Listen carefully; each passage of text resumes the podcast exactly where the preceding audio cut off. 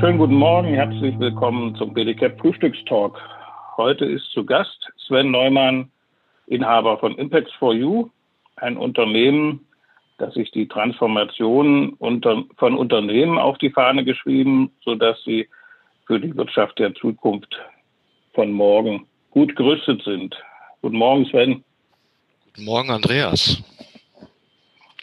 Ja, ich bin Andreas Schumann, Vorsitzender des BDCAPs. Der BDCAP vertritt 2500 mittelständische Unternehmen aus der Kurierbranche, Expressdienste, Postdienste und auch Paketdienste sowie auch die Dienstleister. Wir treffen uns heute hier zum Frühstückstalk und haben das Thema den kulturellen Wandel schaffen, Sven. Vielleicht sagst du erst noch ein paar Worte kurz zu dir und zu Impacts for You und gerade der kulturelle Wandel für die Zukunft ähm, ist unser Thema. Dem komme ich gerne nach. Danke, Andreas, erstmal für die Einladung zum diesjährigen Frühstückstalk und auch teilnehmen zu können. Ja, gehe ich ein paar Jahre zurück, muss ich sagen, dass meine langjährige Führungserfahrung äh, als kaufmännischer Geschäftsführer aus dem inhabergeführten Mittelstand dazu geführt hat, dass ich mich früh mit Themen auseinandergesetzt habe, der Internationalisierung, sprich des Wachstums, dem Fortschritt der Innovation, da kommen wir gleich noch auf zu sprechen, das Ganze bei maximaler ja, Transparenz und Effizienz. Ähm, das waren letztendlich die Argumente und auch die Voraussetzungen, die ich benötigt habe, um vor gut fünf Jahren ähm, den Think Tank Impacts for You in Dortmund zu gründen. Und ähm, seit dieser Zeit richte ich mich, wie du gerade schon gesagt hast, als Experte primär für die Bereiche Supply Chain Management, Business Development, Organisationsentwicklung und Menschenführung an mittelständische Unternehmer und Entscheider aus der Industrie und der Logistik und äh, unterstütze auf diesem Weg oder begleite auf diesem Weg Organisationen und Unternehmen auf ihren Veränderungsprozessen. Und da kommen wir gleich zu dem Thema der Kultur und zu den Veränderungen, die ja nicht nur jetzt in der Phase von Corona äh, uns begleiten, sondern ja doch schon in der Zeit angefangen haben, der Phase der Industrie 4.0. Ja, ich habe mal nachgeguckt, Unternehmenskultur ist ja so ein geflügeltes Wort, vielleicht nicht ganz so oft genutzt wie Digitalisierung, aber taucht sehr oft auf und habe als Definition herausgefunden, Unternehmenskultur ist das System der vertrauten Muster des Denkens, Fühlens und Handelns sowie der dadurch vermittelten Normen, Werte und Symbole. Und hier wäre der Einstieg die Frage, wie denkst du, verändern sich die vertrauten Muster aktuell? Was verändert sich da insbesondere für den Mittelstand? Und geht damit einher dann auch, dass sich Normen, Werte und Symbole verändern für Unternehmen? Wie, wie siehst du in diesem Kontext die aktuelle Situation? Die Definition ist klassisch und sie berücksichtigt auch die Entstehung und die Entwicklung des Unternehmens über die Generation. Und wir wissen ja sehr genau, dass genau der Übergang zur dritten Generation die Herausforderungen sind. Und ähm, wir können diese Veränderung so nicht alleine stehen lassen, sondern sie wird in meinen Augen sehr stark, und das ist auch der Hintergrund, warum ich mich mit dem Thema hauptsächlich beschäftige, getrieben durch die Technologie. Die Technologie nimmt massiven Einfluss. Wir sprechen ja hier nicht nur über eine Vernetzung von Mensch, Maschine, Produkten, Dienstleistungen, sprich Lösungen, sondern wir sprechen ja über absolutes Infragestellen und Veränderung, absolute Disruption. Und wenn ich dann erkenne aus den unterschiedlichen Führungsebenen, dass ich andere Zyklen haben, schneller agieren muss, weil das Thema komplexer ist, bei absoluter Transfer Transparenz, die ich benötige, dann ist klar, dass sich die Kultur ändern muss. Was würdest du denn sagen, wie sich das für so einen Mittelständler darstellt? Wir nehmen mal einen Cap-Dienst, der hat irgendwie 50 Leute, sind vielleicht 40 Fahrzeuge oder 35, 40 Fahrzeuge. Was ändern, wie ändern sich bei diesen Unternehmen die Muster des Denkens und Fühlens und Handelns? Und was für Normwerte oder Symbole werden dadurch auch verändert? Wie, wie, wie sieht das konkret aus? Was passiert da? Konkret sieht es so aus in meinen Augen, auch in dieser von dir beschriebenen kleineren Situation, dass letztendlich die Mitarbeiter komplett einzubinden sind in Veränderungsprozesse, in Themen, die wir gerade aus der Technologie anstoßenderweise diskutiert haben. Das heißt, das Abholen auf der einen Seite der Vision, die ich habe, das heißt das kurzfristige Ziel, auf der anderen Seite aber auch in der Aufgabenstellung, in der Mission, die ich habe, in der Zusammenarbeit mit meinen Kunden.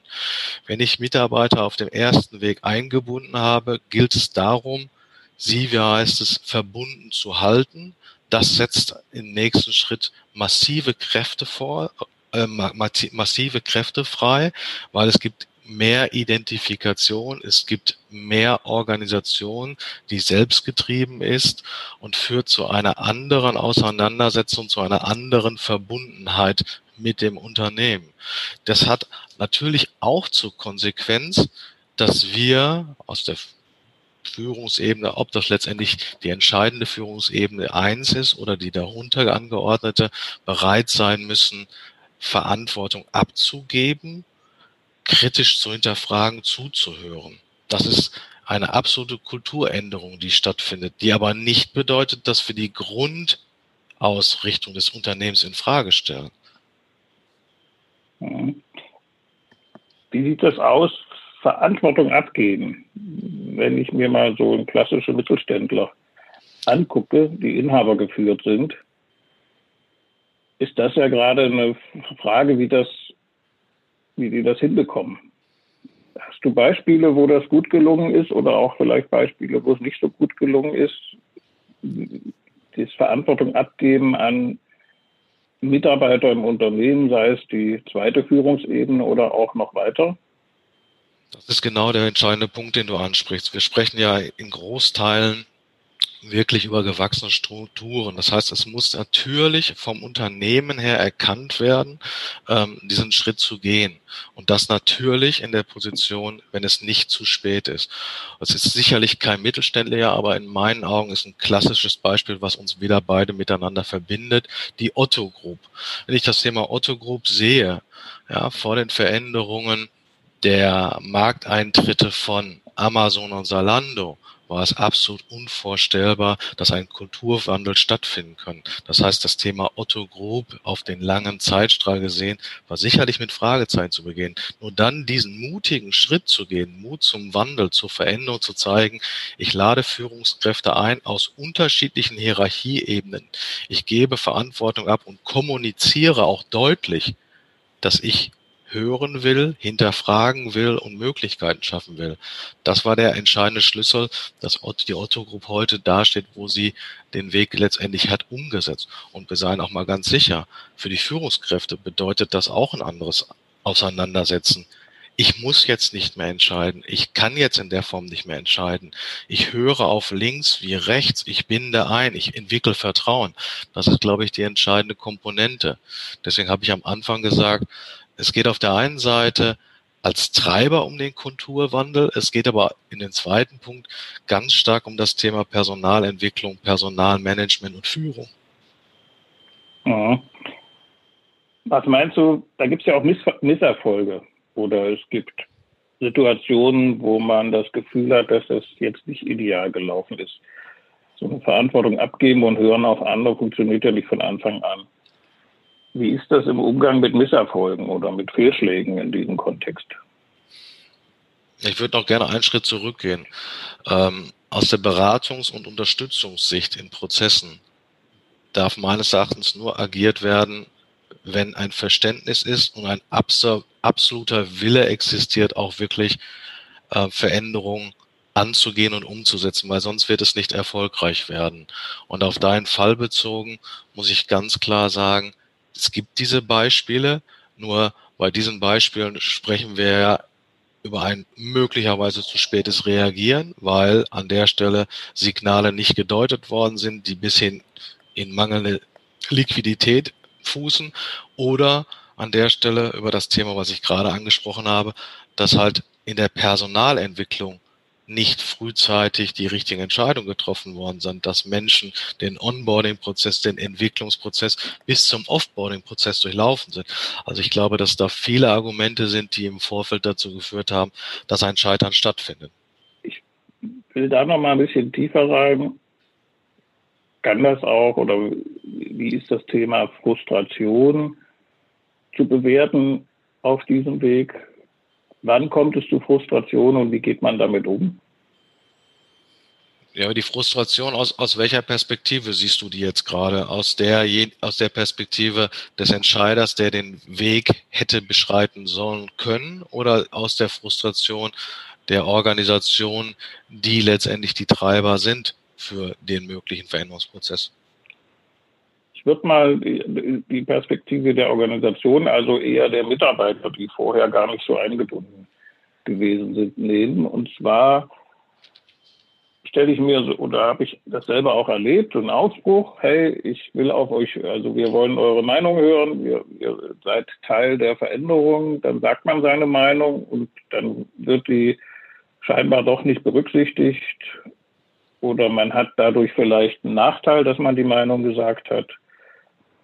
Und dann bin ich erstmal frustriert, so nach dem Motto, ja, das ist ja nur Schein. Also die, die da oben sagen, sie wollen uns hören, aber dann hören sie sich das zwar an, aber berücksichtigen es doch nicht. Ja gut, jetzt sind wir uns ja in dem Prozess sicher, dass wir von vornherein klar kommuniziert haben. Das heißt, wir haben wirklich in dem Beispiel dich und jeden Einzelnen abgeholt. Dann ist das der erste der erste Ansatz gewesen. Damit ist es aber nicht getan, sondern in dieser Verantwortung geht es ja darum, dich permanent als Einzelperson wie als Team abzuholen. Und das muss nicht nur einmal stattfinden, sondern wie gesagt permanent. Schaffe ich es auf dem Prozess als Führungskraft, das ist ja meine Rolle, nicht dich abzuholen. Da muss ich sicherlich die Entscheidung treffen, ob ich für den Veränderungsprozess in der angestarteten Konstellation zum Ziel kommen. Aber ich muss deine Fragen und ich muss deine Kritik, muss ich aufnehmen und muss sie geistes verproben, um sicherzustellen, dass wir ein Ergebnis erreichen. Mhm. Anders geht das nicht. nicht ja, wenn das nicht optimal läuft, sind am Ende vielleicht beide frustriert, die Führungskraft, weil sie irgendwie merkt, dass es sich schlecht anfühlt und der Mitarbeiter genauso, weil er meint, nicht gehört zu werden. Also bin, ist, ist absolut richtig. Aber dafür ist ja die Fragestellung von vornherein zu klären, ist die Führungskraft in der, in der Möglichkeit, dieses Thema ja. in der Ganzheitlichkeit anzugehen? Ist sie das nicht, muss ich das auch wiederum erkennen und muss an der Stelle dafür Sorge tragen, dass ich genug ich sag mal, Qualifikation, Kompetenz und Freiheit ihm zur Verfügung stelle, an der er eine Unterstützung möglicherweise auch erfahren kann. Weil eine Organisationsentwicklung, eine Kulturveränderung ist immer eine ganzheitliche Betrachtung. Wenn wir uns die aktuelle Situation anschauen, in der wir gerade stecken, haben wir ja nicht nur die Technologie als Treiber, sondern auch stark äh, den, das Coronavirus als Treiber oder die Folgen des Auftretens des Coronavirus. Wenn, wir, wenn du mal so einen Blick in die Zukunft wagst, gar nicht so weit weg, nächsten zwölf Monate oder gern auch näher, was meinst du, wie diese Kombination von technologischen Wandel, Corona und ich denke auch die Gesellschaft selber ist ja in einer Veränderung. Ähm, dort verändern sich auch Werte und Normen. Was meinst du, was das mit den Unternehmenskulturen macht in den nächsten sechs, zwölf Monaten? Also nochmal ein, noch mal einen Blick zurück aus den letzten sechs Monaten, aus meiner, aus meiner Erfahrung, aus den Projekten. Also ich denke, dass wir in Gänze es gut geschafft haben, des Möglichmachens, also Sicherheit des Arbeitens, indem wir das Telearbeitsplätze ermöglicht haben, die technischen Voraussetzungen geschaffen haben. Und dann kommt schon der dritte Punkt, der extrem wichtig ist, die Verbundenheit zum Unternehmen zu halten, Kommunikation aufrechtzuerhalten, dass Bindung entsteht, dass das Verständnis zum Unternehmen ist. Wir stehen jetzt in vielen Unternehmen vor der Frage des Social Distancing. Das heißt, wie kriege ich Menschen wieder an den physischen Arbeitsplatz? Auch da wird Technologie, wird Überwachung, wird Kontrolle ein extremer, extremer Ansatz sein, um einfach die Gesundheit der Individuen zu schützen. Und wir werden da in meinen Augen rückwärts betrachtet den Kulturwandel in der Form haben, dass wir die Arbeit nicht mehr bewerten nach Anwesenheit, sondern nach Produktivität. Ja, das bedeutet auf der anderen Seite aber auch, dass wir Vertrauen haben müssen, um diese Effizienz erkennen zu können.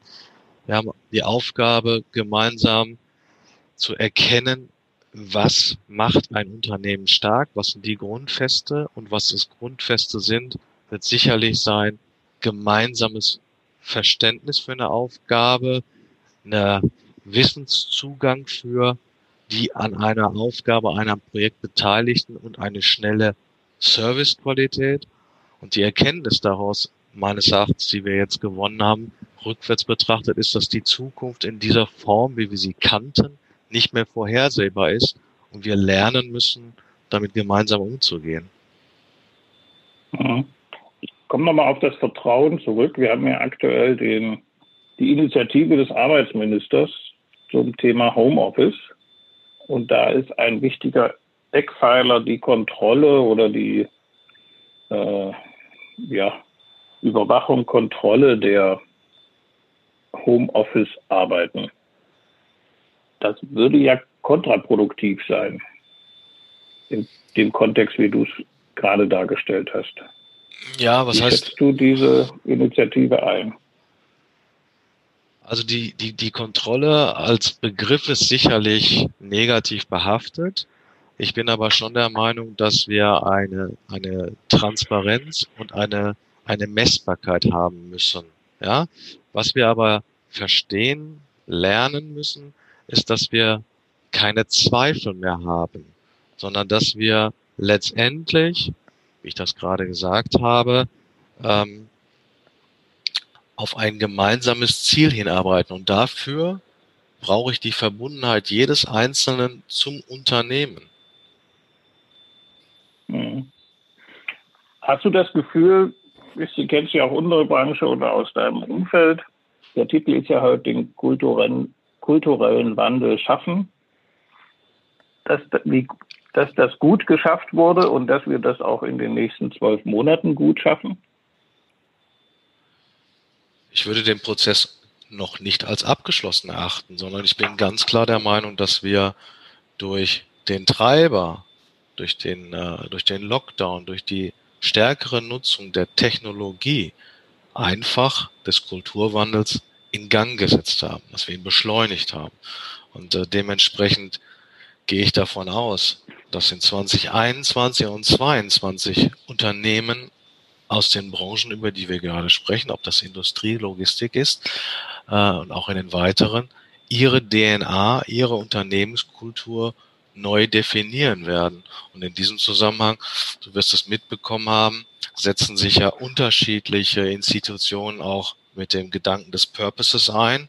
Und wenn ich Purpose meine, heißt es ja nachher, die, die Frage zu beantworten, was ist meine Existenzberechtigung? Was ist mein fundamentales übergeordnetes Ziel.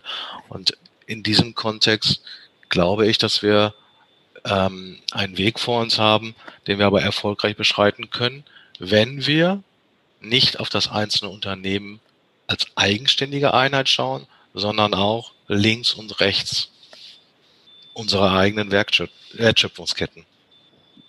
Wenn man jetzt mal zwei Jahre vorausguckt,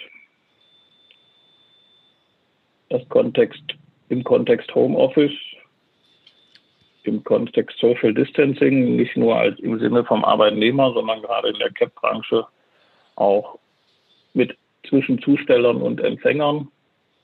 Was denkst du, wie, wie lange uns dieses Distancing erhalten bleiben wird?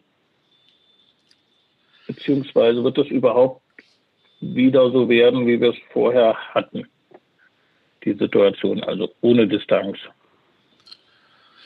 Also ich persönlich schätze, dass wir die Situation, die wir heute haben, als Übergangssituation bezeichnen können. Es wird sich eine neue Form der Arbeit oder wie es gerne genannt wird, des New Works ergeben. Ich gehe davon aus, dass wir dezentraler arbeiten werden. Ich gehe davon aus, dass wir flexiblere Bürolandschaften haben werden. Wir werden selbstständiger handeln und auch Entscheidungen treffen dürfen und müssen. Und das wird letztendlich natürlich einen massiven Einfluss haben auf die Komponente Arbeits- und Lebenszeit. Und dementsprechend wird sich dieses Thema neu definieren in Abhängigkeit der Unternehmensform und natürlich der gerade besprochenen Unternehmenskultur. Ja, das ist ja eigentlich ein ganz spannender und positiver Ausblick auch gewesen. Veränderung in den nächsten Jahren wird weitergehen, wird schnell weitergehen und wird im Prinzip dadurch auch jeden Einzelnen betreffen, nicht nur die Führungskräfte, sondern auch die Mitarbeiter. Ich danke dir für den Frühstückstalk heute, Sven, und wünsche noch einen weiteren guten Start in den Tag. Ich danke dir und bis bald, Andreas. Das war der Frühstückstalk des BDCAP.